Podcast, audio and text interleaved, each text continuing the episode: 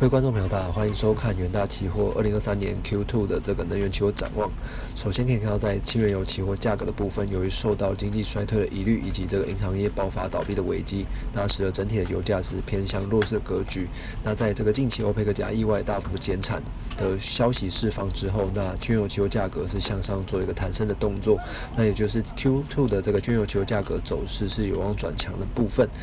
那可以看到，在这个欧佩克加会议有宣布减产，他们表示哦，这个总计减产量可能达到一百六十四点九万桶每日，是占全球产能百分之一点八的部分。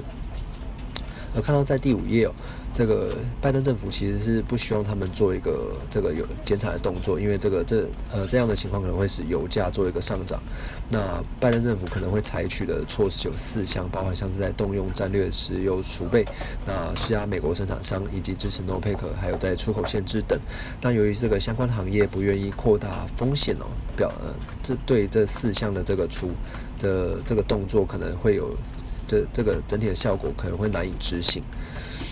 那可以看到，在这个第七页的部分，根据这个美国能源资讯局 EIA 的这个数据显示来讲的话，其实 EIA 原油库存是做一个持续向上的这个堆叠，那这这个部分可能会不利于这个轻原油价格的走势。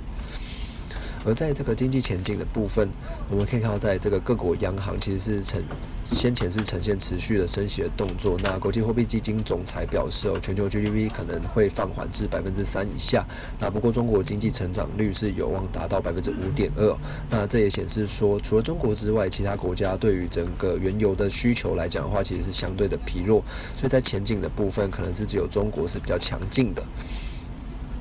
而在第十页的部分。可以看到，在这个减产可能改变整体的这个供需格局。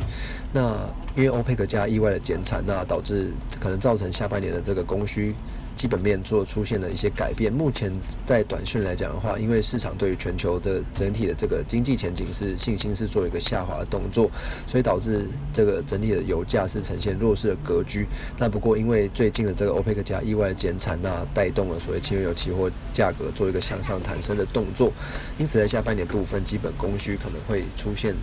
一些改变。